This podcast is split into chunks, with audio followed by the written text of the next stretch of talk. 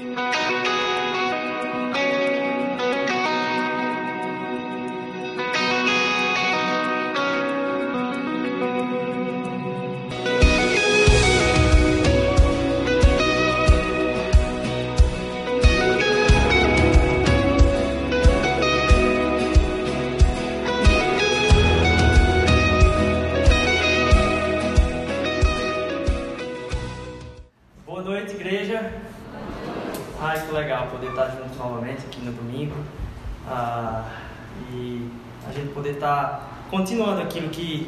Deus já vem falando no nosso coração a respeito de relacionamentos.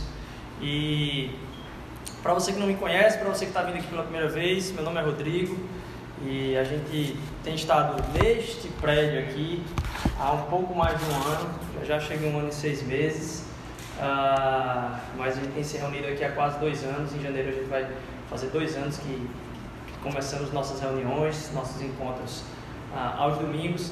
E para a gente é uma alegria quem está visitando a gente hoje. De novo, a hora que você quiser, banheiro aqui atrás, ali tem um cafezinho, um bolo, fique muito à vontade.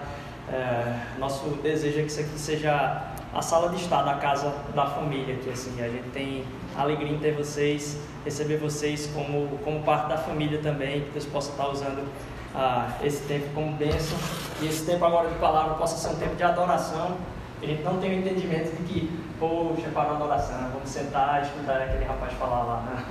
Não, isso aqui é continuação da nossa adoração a Deus, continuação do nosso louvor a Ele. E a gente tem falado então durante esse mês a respeito de relacionamentos. E uh, a gente tocou em alguns tópicos, mas o tópico central aqui é o que, que a gente sonha enquanto igreja. E o desejo para a nossa igreja é ser uma igreja que busca conhecer a Deus, amar as pessoas e servir a cidade. Que o nosso passar aqui, o nosso tempo de relacionamento aqui, o nosso tempo de estar aqui dentro em comunhão, sirva para em todos os aspectos que a gente, a cada domingo, a cada encontro do pequeno grupo na semana, a cada atividade que a gente faça, a gente possa estar conhecendo mais a Deus, a gente possa estar amando mais as pessoas, e a gente possa estar através disso servindo a cidade também, que os nossos olhos não possam ficar só aqui dentro que as pessoas possam ser abençoadas por aquilo que a gente tem vivenciado aqui, que a gente possa ser uma bênção nessa cidade. E aí a gente começou falando no primeiro encontro de relacionamentos aqui no primeiro domingo do mês, sobre relacionamentos espirituais, como nossa espiritualidade tem que estar voltada ah, para a nossa amizade. A gente não pode deixar fora da nossa amizade nossa espiritualidade. A gente parece que trata a nossa espiritualidade como quando é que eu vou ter um ambiente sério, sagrado e onde eu tenho que olhar para Deus. Não, a gente está olhando para Deus o tempo todo, Deus está agindo na nossa vida o tempo todo e a nossa espiritualidade não deixa, a gente não deixa a espiritualidade no caminho quando a gente sai por aquela porta. Na verdade, toda a nossa vida está envolvida naquilo que é o nosso relacionamento com Deus e a gente, por ter um ambiente gostoso da nossa amizade, a gente ter a ideia errônea de que o relacionamento com Deus tem que ser sério ah, a gente às vezes deixa de fora a nossa amizade da nossa espiritualidade. E a gente tem que carregar a nossa espiritualidade para dentro da nossa amizade, porque é a pessoa que está mais próxima a nós, a gente tem que trazer para aquele ambiente e aproveitar aquele ambiente para, vamos assim, sedimentar, nutrir e fazer florescer a nossa espiritualidade cada vez mais. A gente falou então sobre espiritualidade, a gente falou sobre transparência, onde a abertura do meu coração tem que encontrar uma outra pessoa onde eu possa compartilhar a respeito de quem eu sou por completo de que eu não tenha áreas da minha vida com as quais eu fiquei angustiado e não encontre ninguém para compartilhar. É, e eu sei que isso é difícil e eu, eu acredito que isso não é com todo mundo, mas quão triste é a gente saber que tem coisas no nosso coração que a gente não tem pessoa nenhuma com a qual a gente pode compartilhar. Por quê? Muitas vezes a gente tem medo. Medo do que é que o outro vai achar. E o que o Evangelho produz, diferentemente de toda e qualquer religião, é um ambiente onde ninguém está à frente ou atrás do relacionamento com Deus. No relacionamento com Deus só existe um status, que é o status de Jesus Cristo, que veio para nos salvar e nos resgatar de todo o nosso pecado. Então aquilo que a gente aproveita é simplesmente a abertura que a gente dá ao passo que Ele deu. Não é a gente que dá passos em direção a Deus, a gente dá abertura para entender cada vez mais o passo que Ele deu, que foi a cruz. Então, por causa disso, todo mundo está na mesma situação. Se todo mundo está na mesma situação, o compartilhar de coisas profundas da vida uns dos outros vai produzir em nós um olhar de misericórdia, um olhar de, poxa, por mais estranho que pareça, isso não vai me afetar, você não vai chocar, você não vai conseguir me chocar, por pior que seja a sua vida. Porque eu já estou admitindo que você pode ser o pior possível. E mesmo assim, o amor de Cristo cobre, resgata e restaura tudo que você acha que é, oh, nossa, é impossível Deus me perdoar. Não, ele já veio e já pagou. O que a gente quer é crescer nesse amor. E crescer nesse amor nos liberta. Nos liberta até de compartilhar essas coisas. A gente encontra ambiente onde a gente pode compartilhar isso em segurança, porque o olhar do outro é um olhar dizendo: Poxa, que bom que você compartilhou. Eu espero que Deus faça agora o processo de restauração cada vez mais para que essas feridas sejam curadas. Então, relacionamentos espirituais, relacionamentos transparentes, relacionamentos missionários, relacionamentos em missão. Foi o encontro da semana passada onde a gente discutiu que a gente quer influenciar a partir do conceito de comunidade, a gente quer fincar relacionamentos cada vez mais, que isso aqui seja uma comunidade que flua a partir dos relacionamentos e que há o risco de a gente influenciar só gerando comunidade, relacionamento próximo e não impactar a vida de ninguém. E há o risco da gente achar que a gente está só em missão e aí a gente não criar relacionamento nenhum e virar ativista. Então a gente quer ser uma comunidade que tanto valoriza a comunidade, o relacionamento dentro da comunidade, com a missão. E aí a gente começa a entender o nosso propósito aqui como uma comunidade em missão. E aí os nossos relacionamentos servem para abençoar a vida de outras pessoas. O que a gente viu lá em João 17 é que Deus vai falar através da oração de Jesus que o sonho dele para a gente é que a nossa unidade possa impactar a vida das pessoas, a ponto de que as pessoas saibam quem ele é, Jesus, e de onde ele veio. Então a nossa unidade, o nosso amor, o nosso relacionamento em comunidade, ele tem os dois aspectos a própria unidade, mas que não fica em si mesma, mas extrapola, ela tem propósito. A gente vai se relacionar de, de uma forma que a gente vai querer mostrar para as pessoas como a gente se relaciona. E como isso choca. O amor e a unidade chocam as pessoas, porque o mundo não está acostumado com isso. O mundo está acostumado a fazer da unidade, do amor ao próximo, uma propaganda. E não a naturalidade do relacionamento. A gente faz uma ação, uma campanha e a gente quer fazer daquilo ali a nossa bandeira, campanha. Não, os relacionamentos no dia a dia são proclamadores do amor de Deus. Ah, a luta pelas relações então é proclamadora, foi isso que a gente viu na semana passada. E aí hoje eu queria continuar com vocês, eu ia tratar de um outro tema e estou muito empolgado com, com isso, porque Deus deu uma mexida total naquilo que eu ia falar. Nos últimos três dias eu tenho escutado muita coisa, pensado muita coisa. E aí a gente vai falar hoje sobre relacionamentos confiáveis. Hoje no encerramento desse tempo que a gente vai falar sobre relacionamentos, relacionamentos confiáveis.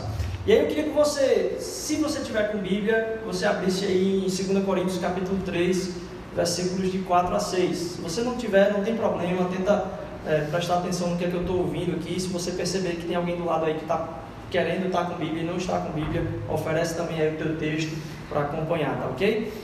Lá em 2 Coríntios, capítulo 3, versículos de 4 a 6, diz o seguinte: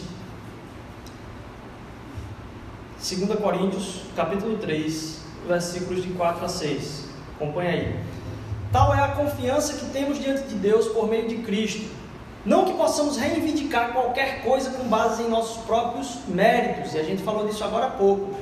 A gente não consegue reivindicar nada para Deus pelo que a gente fez, mas pelo que Jesus fez por nós. Mas a nossa capacidade vem de Deus. Ele nos capacitou para sermos ministros de uma nova aliança, não de letra, não da lei, mas do Espírito, pois a letra mata, mas o Espírito vivifica. E aí eu queria de novo entregar esse tempo nas mãos de Deus com vocês aí para a gente aprender um pouquinho. Senhor, apesar dos nossos pecados, apesar da nossa mente conturbada, apesar daquilo que a gente acha que é sem solução, Senhor Deus, vem glorificar isso, Senhor Deus, vem fazer florescer onde parece que não não vai dar fruto, Pai. Vem usar nossas vidas de uma forma poderosa e profunda, Senhor Deus. Vem dar esperança a nós, vem trazer propósito aos nossos relacionamentos e vem encher de alegria, Senhor Deus, por onde a gente passar, Senhor Deus, que a gente possa ser um sinal do Teu reino, um sinal do Teu amor. que eu te peço em nome de Jesus, amém. Ah, então eu falei um pouquinho do que, que a gente falou e a gente vai falar hoje sobre relacionamentos confiáveis. E é interessante porque eu, eu vou chegar lá, certo? Eu peço que vocês tenham calma, porque eu vou dar um, uma voltinha, mas no final a gente vai chegar lá.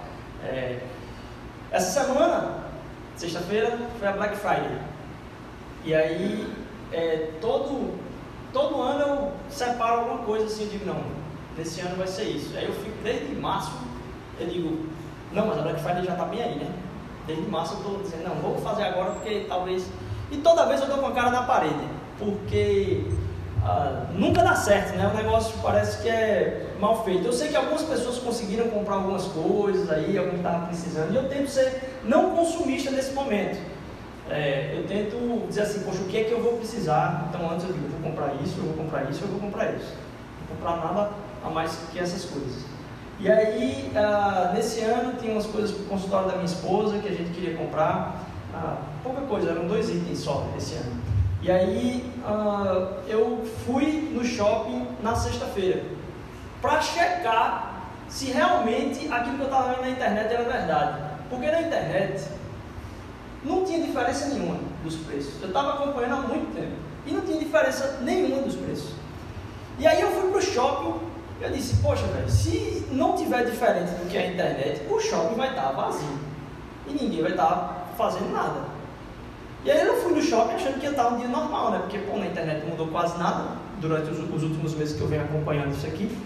E aí eu me deparo na, no shopping com um negócio doido, assim. Parecia os peixes do Porto de Galinha quando o pessoal bota lá em cima da, das piscinas naturais a ração, né? Os peixes vai em cima da ração, assim, parece as piranhas atacando o boi no meio do, do, do, do rio, né? E aí eu disse, que negócio louco é esse? Deve estar tá muito bom esse negócio aqui. E aí você passava por um bocado de loja, a loja mudou, o cenário todinho, fechou, tapou com aqueles, aqueles tecidos pretos, assim, pichados, assim, uma grafitagem às vezes na frente, um bocado de anúncio grande aqui, 80% de desconto e tal. E aí eu passando por várias lojas tentando achar o mesmo produto. E eu chegava dentro da loja, perguntava pelo modelo específico, porque não era só o tipo, eu queria o modelo certo lá. E quando eu via, os preços estavam maiores do que antes da, da Black Friday. E eu sei que vocês passaram pela mesma coisa em muitos aspectos. E aí acabou que eu não resolvi nada no shopping. Eu não consegui comprar nada do que eu queria.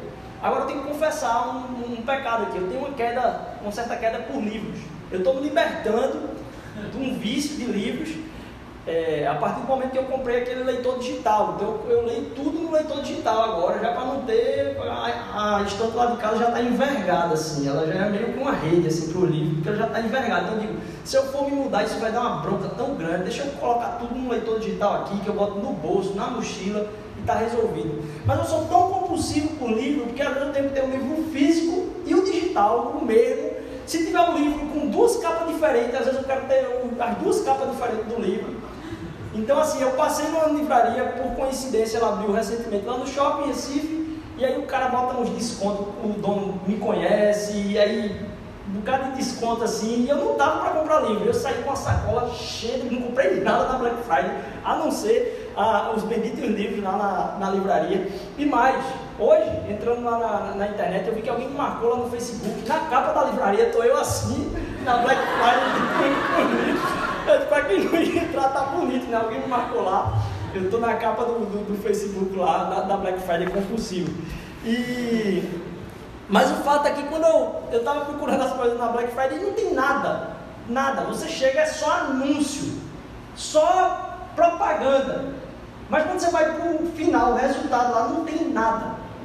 E eu fiquei pensando, eu disse, caraca, velho, será que aquilo que é o evangelho que a gente proclama e aquilo que a gente tenta viver enquanto essência de igreja não passa no Brasil pela mesma situação?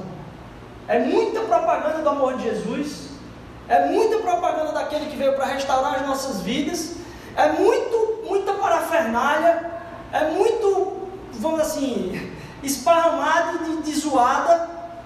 E quando você vai chegar para entender como é que uma comunidade vive esse evangelho que tanto proclama, muitas vezes a gente dá de cara na parede. E falando sobre uma série de relacionamentos, eu disse: Nossa Senhor, faz isso na nossa igreja. Faz com que a gente não seja esse evangelho Black, Black Friday, né? Esse evangelho onde há muito anúncio e pouca essência. Onde há muita propaganda, muito grito daquilo que se vive, pouca simplicidade, pouco conteúdo de fato naquilo que é a verdade para as nossas vidas. Que a gente possa viver algo que. E assim, a gente é tentado a viver com propaganda. Que a gente desmereça um pouco o quanto a propaganda nos afeta. Porque a propaganda é útil, a gente precisa anunciar as coisas. Mas que a gente entenda o que está por trás da propaganda e a gente vá atrás simplesmente daquilo que é a essência. E eu comecei a orar a Deus por isso. E eu dizendo, poxa, que não seja nem esse evangelho Black, Black Friday, nem o evangelho é, mesa dos docinhos, né? Do, do, do casamento. Porque é, parece que você está no casamento normal ali. Parece que o casamento começa quando alguém diz, ó, tem comida. E é só consumista o processo. É um negócio que vicia, aquele negócio que é o doce, que está te prendendo. Então, quando alguém diz, ó, liberou a mesa dos docinhos, o povo já vai com a camisa andando assim para o lugar. Espera aí, poxa, que é isso? Tem na loja também, dá para não precisa matar na fome para sempre da sua vida, né? E aí a gente tem que ter o entendimento de que, poxa, a essência produz em nós não só um, um desejo por viver aquilo que é real, mas também acalma o nosso coração para não estar tá vivenciando o Evangelho simplesmente por aquilo que arrepia a gente, como o açúcar no docinho. E a gente ter a vida centrada em Cristo a ponto de o que arrepia o nosso ser não ser simplesmente um momento de louvor e adoração aqui, mas ir buscar pessoas que estão em falta do amor de Jesus e gastar um tempo com elas da nossa semana e conversar com alguém que você sabe que está próximo de você e você não sabe nem o que falar, mas você podia perguntar: Você quer que eu ore por você? E ninguém ora oração, ninguém nega oração, desculpa, ninguém nega oração. Então que agir em nome de Deus possa ser aquilo que nos enche de alegria e se relacionar. Então eu pensei, poxa, a gente está nessa série, que a gente consiga vivenciar esses relacionamentos a ponto de ser aquilo que nos anima, muito mais do que simplesmente a propaganda. E aí isso é interessante porque Deus tem incomodado nosso coração, e não só o meu, mas de várias pessoas aqui dentro, muita gente que tem servido aqui na Mosaico, muita gente que está em lideranças aqui na Mosaico, a tratar essa questão do relacionamento, e essa série veio a partir disso, mas a partir de uma crise, que a gente pode estar tá desejando viver ou fazer coisas que uma igreja de responsa faz, que uma igreja que tenta fazer algo fantástico faz. E em alguns momentos da nossa caminhada, a gente percebeu que muitas das coisas que a gente pode pensar como sendo um serviço para Deus, podem estar se tornando simplesmente uma prestação de serviço para as pessoas. E a gente falar que é uma igreja relacional, onde quem está mais próximo não está se relacionando entre si. Então continua sendo essa propaganda para as pessoas de algo que a gente não vivencia, a gente não quer isso. Se em algum momento a gente precisar parar algumas coisas, é, por exemplo, teve um tempo atrás aqui que teve gente que disse assim, ó, pessoal está sem gente no Mosaic Kids, está sem gente para cuidar no domingo aqui no Mosaic Kids. Vamos parar o Mosaic Kids. A gente não tem a obrigação de prestar um serviço com isso aqui, não. Isso aqui flui a partir do relacionamento de pessoas que colocam no coração, dizer, poxa, Deus quer usar minha vida para abençoar a vida daquelas crianças por quem está aqui ouvindo a palavra. Eu vou servir lá. E aí a pessoa disse, ó, hoje não vai ter Mosaic Kids. E aí, por, assim, graças a Deus, Deus enviou pessoas e teve Mosaic Kids naquele, naquele dia, mas se for para não ter, que seja. A gente não precisa ter nada para ser igreja. A gente precisa ter Jesus e vivenciar Jesus entre a gente para que a gente seja igreja. Não é simplesmente através de ter coisas ou fazer coisas que a gente vai produzir aquilo que é essência. Porque a gente pode querer ser uma igreja que tenha coisas massa, ou que faça coisas fantásticas. E desde o início, eu me lembro que esse foi um dos motos do grupo base, é que Deus tem que gerar tanto uma crise no nosso coração, a ponto de que essa igreja aqui não seja algo que vai fazer coisas para as pessoas ficarem, oh, nossa, essa luz, isso aqui é massa mesmo. Mas que esse não seja o centro. Que as pessoas cheguem aqui e encontrem não pessoas que fazem coisas fantásticas, mas encontrem pessoas dispostas a serem fantásticas para o outro. Que o que seja massa seja a própria comunidade, os relacionamentos entre a comunidade, que isso produza vida. Então, ao invés de eu dizer, ó, oh, pessoal, a gente vai fazer o seguinte, a gente vai limpar o canal aqui. É uma ação fantástica que a gente pode um dia pegar e varrer esse canal todinho aqui até piedade, não tem problema nenhum. Só que se o meu foco for colocar uma atividade como essa, empolgante, para que a gente vivencie na nossa vida, e eu digo, a gente vai fazer isso hoje, eu posso estar gerando no coração de todo mundo uma dependência, dizer, poxa, foi massa aquele dia lá no canal que a gente limpou, quando é que vai ter outro? Eu disse, gente, o Espírito só fala institucionalmente através da igreja? O meu sonho para a comunidade é que dentro do pequeno grupo, nos relacionamentos de vocês, vocês comecem a orar a respeito de alguma coisa e digam, poxa, isso aqui é uma necessidade, vamos orar mais sobre isso aqui, vamos lá e vamos fazer. A gente não vai conseguir limpar o canal daqui para a piedade, mas vai conseguir limpar uma quadra. E aquilo ali foi produzido pelo Espírito. E o que vai acontecer depois disso é algo que não vem de uma dependência daquilo que a igreja chama a comunidade para fazer. Ah, essa igreja faz um vassourão no bairro aqui do, da, da, da comunidade aqui que a gente ajuda. Não. A igreja faz porque as pessoas estão sendo tocadas por isso. Não porque a instituição está levantando uma bandeira, produzindo um encontro para que aquilo aconteça. Vão acontecer eventos que traduzem a nossa própria natureza. A trocaria é um exemplo disso aí, onde a gente vai abrir aqui a, a, o espaço para a comunidade, uma semana depois da Black Friday, pensar mais sobre o consumo exacerbado que a gente não precisa ter na nossa vida. E isso é fantástico, mas tem que fluir a partir de pessoas que já estejam pensando isso e sonhem com isso. Que a gente não sonhe em ter coisas fantásticas aqui, ter coisas massas, mas que a gente seja aquilo que as pessoas precisam. A gente seja a resposta de Deus para a vida das outras pessoas e a gente vai continuar falando um pouquinho disso aqui. E aí, dentro desse, desse aspecto de a gente ser aquilo que o outro precisa. A gente comunicou isso semana passada, tratando um pouco a respeito de quando os relacionamentos eles se tornam em si mesmados, eles se tornam um fim em si mesmo e a gente não abre isso para que abençoe a vida de outras pessoas. E a gente compartilhou um pouco que quando isso ocorre, é quando se geram as panelinhas, onde as pessoas ficam fechadas ali e não têm oportunidade de abençoar a vida de outras pessoas. E a gente acha que como a gente vai evangelizar a vida das outras pessoas é sozinho. Quando na verdade, através de relacionamentos, você trazer pessoas para momentos a serem desfrutados de amizades que você possui, que são profundas, é lógico, as amizades mais íntimas vão ter o seu lugar. Mas as amizades mais íntimas, elas não podem servir de um de um, um score emocional que você vai ter que estar saindo com aquelas mesmas pessoas sempre. Não, a sua amizade ela pode abençoar a vida de outras pessoas. Aquela alegria, aquele amor que você compartilha pode abençoar outras pessoas, numa saída que você possa dar à noite aí.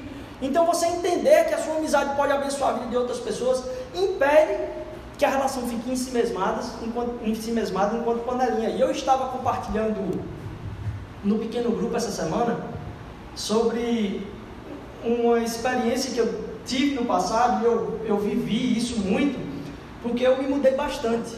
Eu não fiquei muito tempo numa mesma cidade. Eu sempre estava em cidades diferentes. Sim, eu estava fazendo as contas, eu estudei em pelo menos nove escolas. E quando você chega numa cidade diferente, num grupo diferente, você tem que fazer novas amizades. E isso é o tempo todo. Então eu sofri ficar como sendo o cara que era de fora das panelinhas várias vezes. E eu não tinha como me relacionar porque as coisas eram fechadas e às vezes dava raiva mesmo. E eu ficava por fora das coisas. E aí Deus foi quebrando meu coração a, a mostrar que eu podia fazer diferença na vida das pessoas.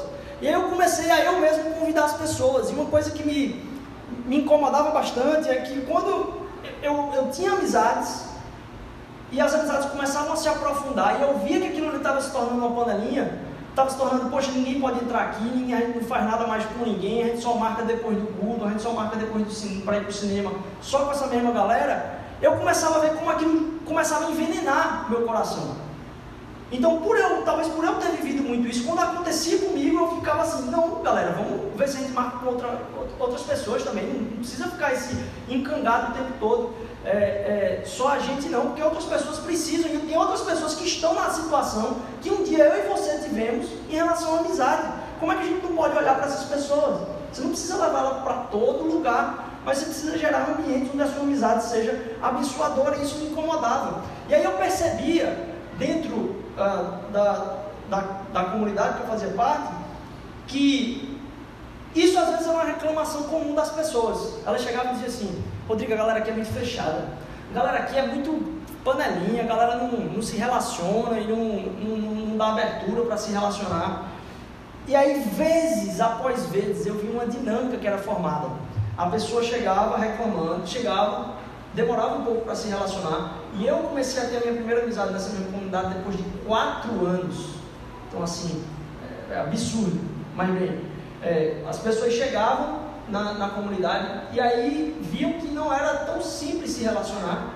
E aí vinham compartilhar comigo, dizer, Rodrigo é muito, rapaz, a galera é muito fechada, ninguém quer. Eu estava falando isso no PG, o PG dessa semana foi muito 10, assim, meu estudo trazido foi muito top, assim. E aí eu me lembrei disso, que quando a pessoa conseguia se relacionar e encontrar a sua turma, ela fazia a mesma coisa.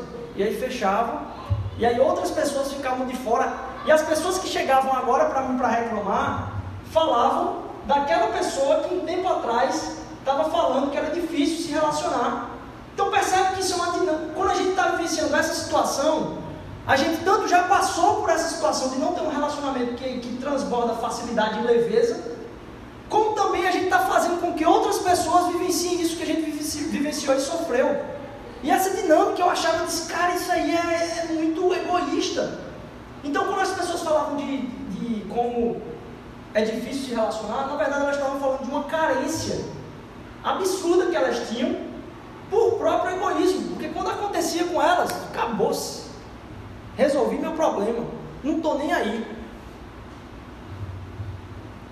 E ao perceber que eu estava em relacionamentos dessa forma, eu disse, cara, isso é demoníaco, velho. A amizade foi gerada para me dar alegria, mas a alegria suprema vem de Deus.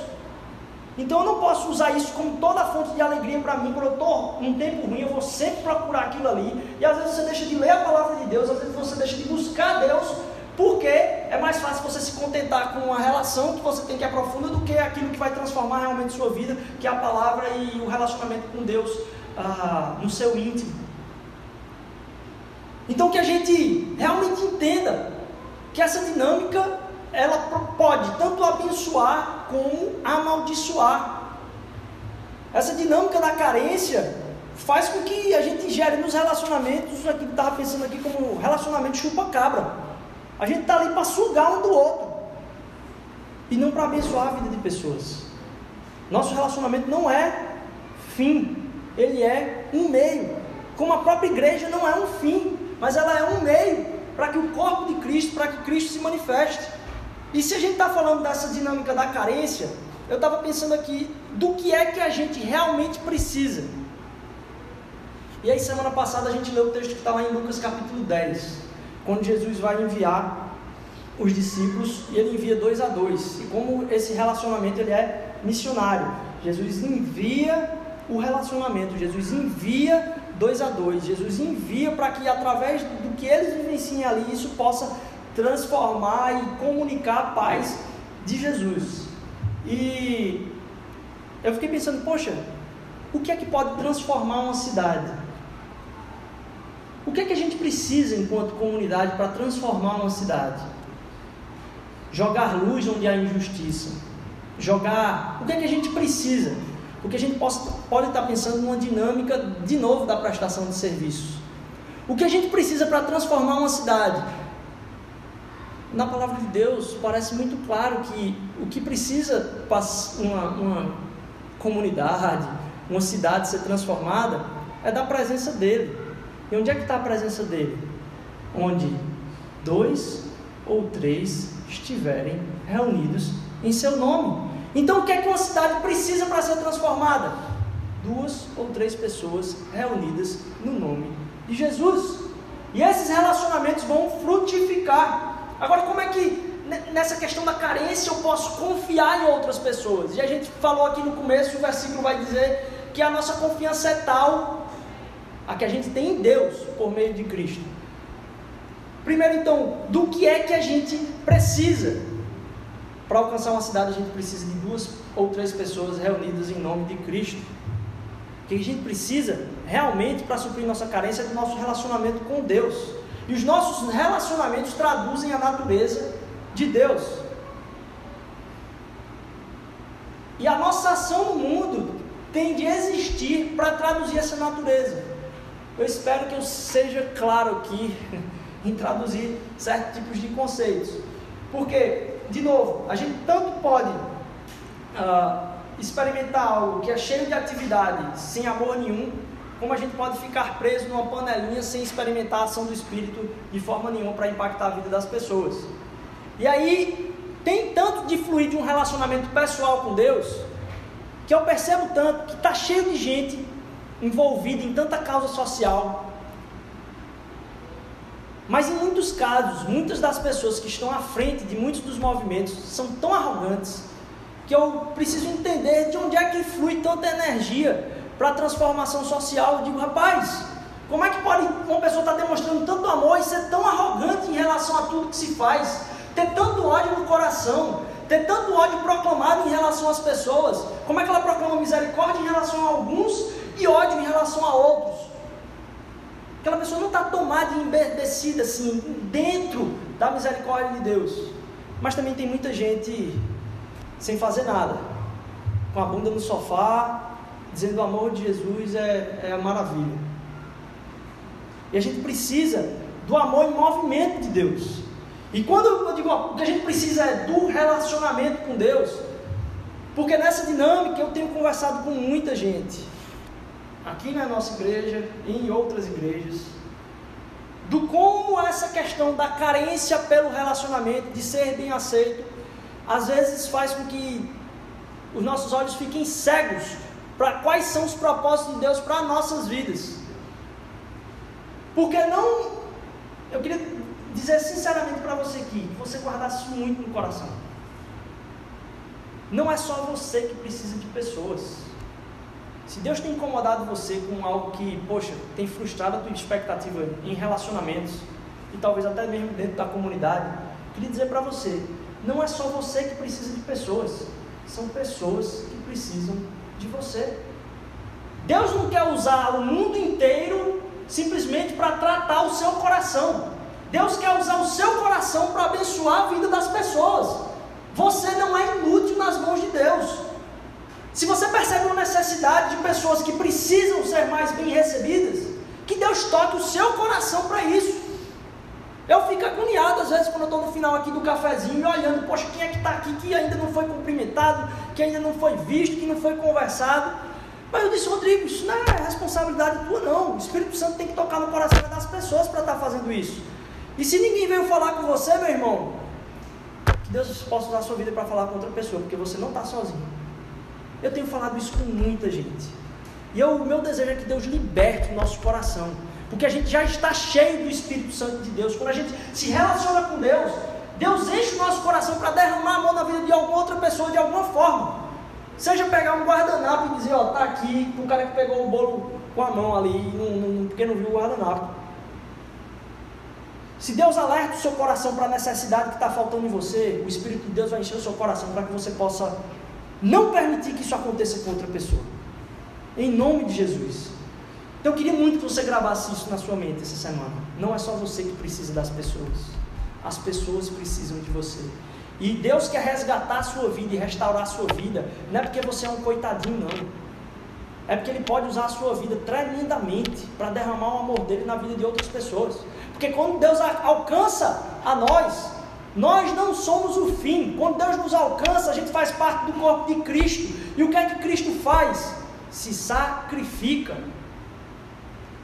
Então, quando, quando o amor dele nos alcança, não terminou, só começou o propósito dele na nossa vida para a gente alcançar outras pessoas.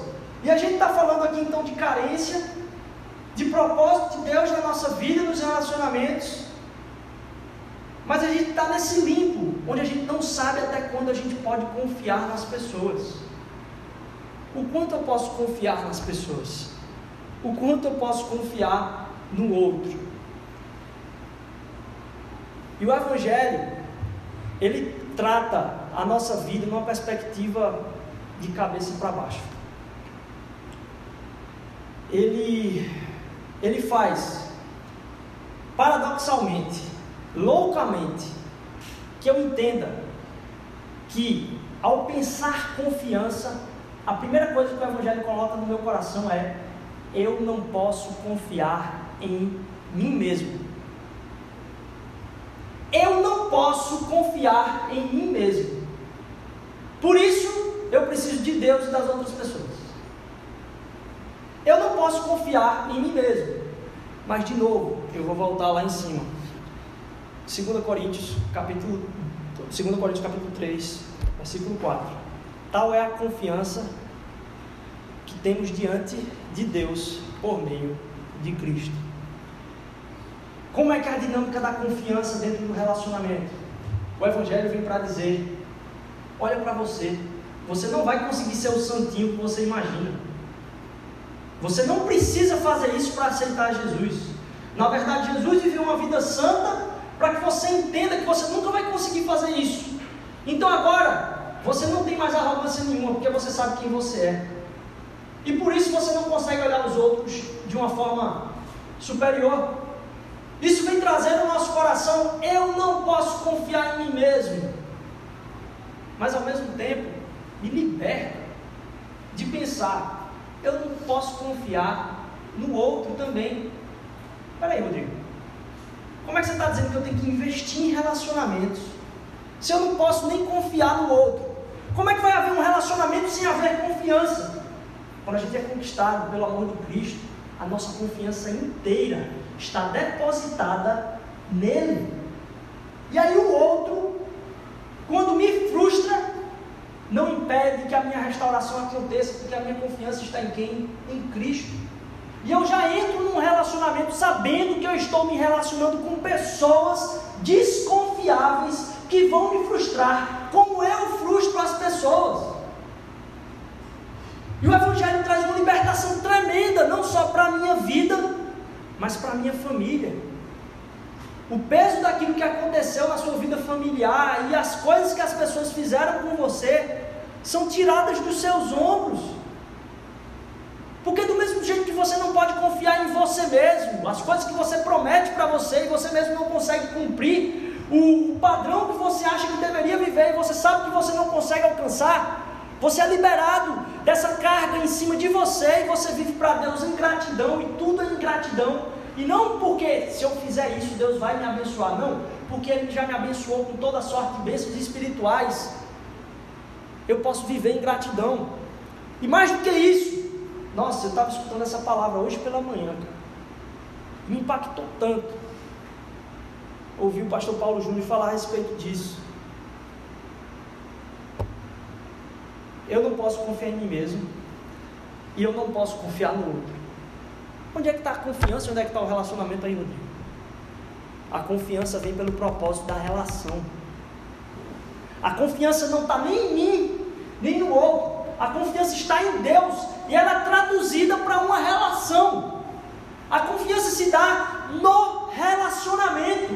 Deus vai dizer: do relacionamento vão fluir coisas que são bênçãos para a sua vida, às vezes muito pouco e muitos talvez para outra pessoa. Mas investir em relacionamentos não vem da base de que eu vou confiar minha vida na outra pessoa. Eu vou ser liberto disso porque eu confio em Deus e agora a minha confiança do, da relação está na própria relação e não no outro. É que me envolver com aquilo ali é a ordem de Deus.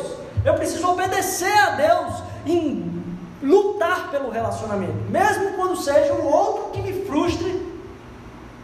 Eu preciso resolver primeiro minha vida com Deus, de não ficar coitadinho me rastejando em pedindo migalhas do relacionamento com outros. Não, minha vida é completamente resolvida em Deus. E eu vou buscar o relacionamento, não é porque eu tenho necessidade dele, não.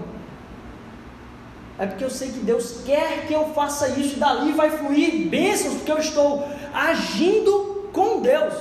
Deus usa relacionamentos. E aí, continuando o que eu estava ouvindo há pouco, se Deus quisesse que abençoar todo mundo na terra, Ele não tinha criado Adão e Eva. Ele tinha criado todo mundo de uma vez só. Mas a geração de bênçãos vem através de relacionamentos. O relacionamento de um pai com a mãe pode destruir a vida do filho, pode abençoar demais a vida do filho. O maior investimento que um casal pode fazer na sua própria vida, em relação à sua cria, à sua prole, à sua, sua descendência, é que o marido ame a mulher, sobre todas as coisas, que a mulher ame o seu marido. Isso é o maior testemunho que pode trazer. Esse relacionamento abençoa toda a casa. E se você não teve isso na sua casa, meu irmão, Deus te chama a fazer outras pessoas vivenciarem isso através do seu relacionamento com elas. Que a sua próxima casa, os seus filhos não recebam aquilo que você recebeu, porque toda sorte de maldição nesse sentido está quebrada pelo amor de Jesus. Quando Jesus nos resgata, Ele nos chama para uma nova vida, uma nova criatura. E agora eu não confio mais em mim, eu não confio no outro, eu confio em Deus. E a relação vai ser bênção a partir do propósito de Deus para essa relação. Isso impede que eu viva a partir da carência. Desconfie de você, desconfie do outro, confie em Deus e na relação.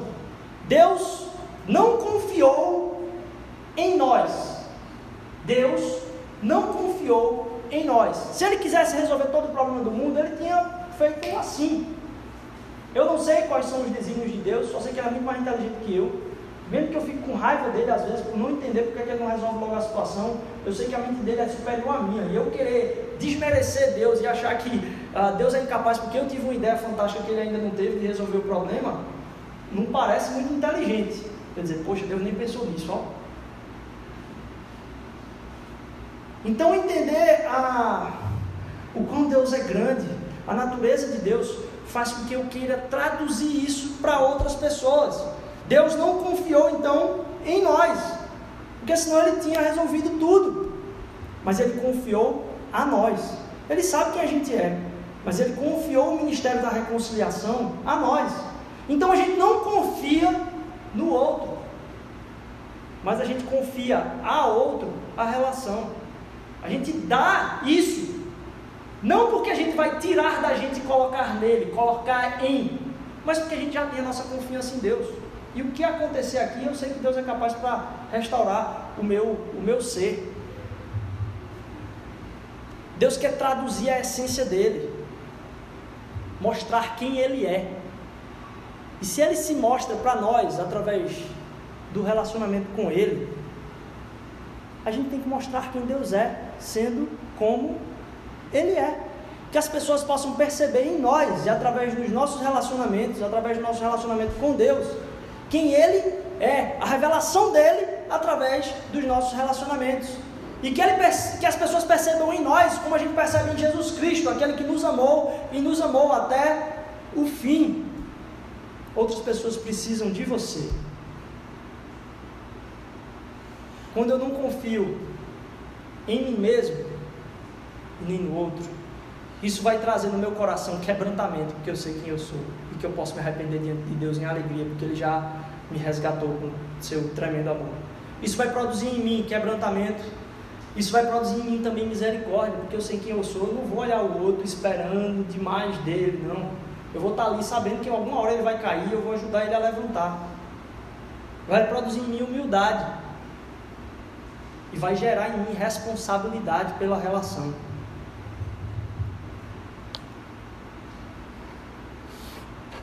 Que a nossa, nossa vida possa traduzir quem Deus é. Mas que isso aconteça a partir do nosso sonho de ser como Ele é, de revelar Ele para as pessoas, de que o amor dele seja cheio no nosso coração, e as pessoas possam perceber nos nossos relacionamentos que a gente não está ali para tomar nada, a gente está ali para ministrar na vida das pessoas o amor dele. E que a gente entenda que foi isso que ele fez por nós. O sacrifício dele por nós não levou em consideração aquilo que a gente ia resolver para ele. Porque ele sabe que ele não pode contar conosco. Mas o amor dele não deixou de ser derramado na nossa vida por causa disso. Que a gente não possa jogar esse jugo sobre a vida das pessoas que quando Deus mostrar uma necessidade para nós, que a gente seja o primeiro a puxar essa responsabilidade, porque no nosso coração tem misericórdia. E que os relacionamentos confiáveis possam partir de um relacionamento com Deus, que é digno de toda a nossa confiança. A gente se frustra porque a gente bota a confiança naquilo que muda. E a gente estava compartilhando isso hoje de tarde, né, galera da banda? A gente estava compartilhando isso hoje de tarde. E a gente tem que confiar naquilo que não muda. Porque todo o resto vai mudar. Só Deus não muda. E quando a nossa relação está firmada naquilo que Ele fez por nós, no derramado amor dele na nossa vida, todas as outras coisas, a gente já sabe que vai mudar. Mas a gente tem a certeza de que Ele não muda. Relacionamentos confiáveis partem da confiança em Deus. E a gente é liberto de carga sobre a nossa vida, de carga do nosso passado e de carga que a gente coloca de expectativas nos outros, que às vezes nos traíram, que às vezes colocaram uma faca na, nas nossas costas, mas a gente tem como recuperar a dimensão de confiança em Deus, que não vai falhar e não vai mudar. Ele é, sempre foi e será eternamente amor. Ele é, será e sempre foi amor. E a manifestação que a gente pode entender dele no relacionamento com ele é uma profundidade de amor sendo derramada nossa vida. Que a nossa semana possa fluir a partir da confiança que a gente tem em Deus. Que a gente saiba que talvez amanhã não seja um dia fácil para muitos de nós. Eu não sei como está o planejamento aí de final de ano seu, mas é, talvez as próximas semanas sejam muito difíceis mas a nossa confiança não está nas coisas que vão acontecer, nem como vão acontecer, mas está em algo que não vai mudar e que já nos aceitou, que é Deus através Cristo Jesus. Tal é a nossa confiança em Deus mediante o seu Filho, Cristo Jesus. Que isso possa ser o alicerce dos nossos relacionamentos, que os nossos relacionamentos sejam cada vez mais espirituais, que a gente traga a espiritualidade para os nossos relacionamentos, que a gente possa se abrir, porque a nossa confiança está em Deus mas que a gente possa usar o nosso relacionamento para abençoar a vida dos outros, porque outras pessoas precisam disso. E que a nossa confiança possa traduzir realmente quem Deus é nos relacionamentos. Amém? Senhor Deus, é, vou pedir que vocês fiquem de pé para a gente louvar agora aqui. Senhor Jesus, vem abençoar e continuar, Senhor Deus, esse tempo de adoração. Que a nossa confiança em Ti, Pai, possa derramar amor na vida das pessoas, Que estar diante da tua presença, Senhor Deus, possa gerar em nós, Pai, uma confiança tal, Senhor Deus, sabendo que o Senhor não muda, Pai. Tudo aquilo que está ao nosso redor pode mudar, Senhor. Mas tu jamais mudarás, Senhor Deus. Alfa e ômega, Pai. Faz com que nossa vida possa ser de louvor e adoração a Ti, Senhor Deus sabendo que não só nós precisamos de pessoas, Senhor Deus, mas tem pessoas precisando, Senhor Deus, da nossa entrega, do nosso coração, do nosso serviço, Pai, do nosso olhar profundo em relação às pessoas, do nosso olhar de sondar os outros, como a gente ouviu aqui, Senhor Deus.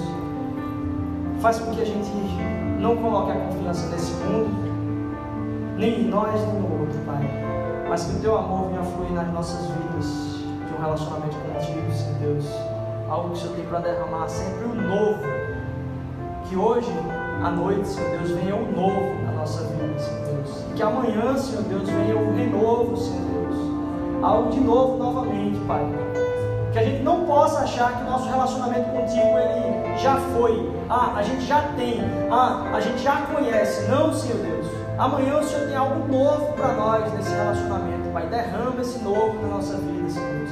Derrama misericórdia na nossa vida, Senhor Deus. Derrama quebrantamento na nossa vida, Pai. Não nos deixe, Senhor esperando, Senhor Deus, pelos outros, Pai. Nos usa, Senhor Deus, por amor ao Teu nome, para glorificar o Teu nome.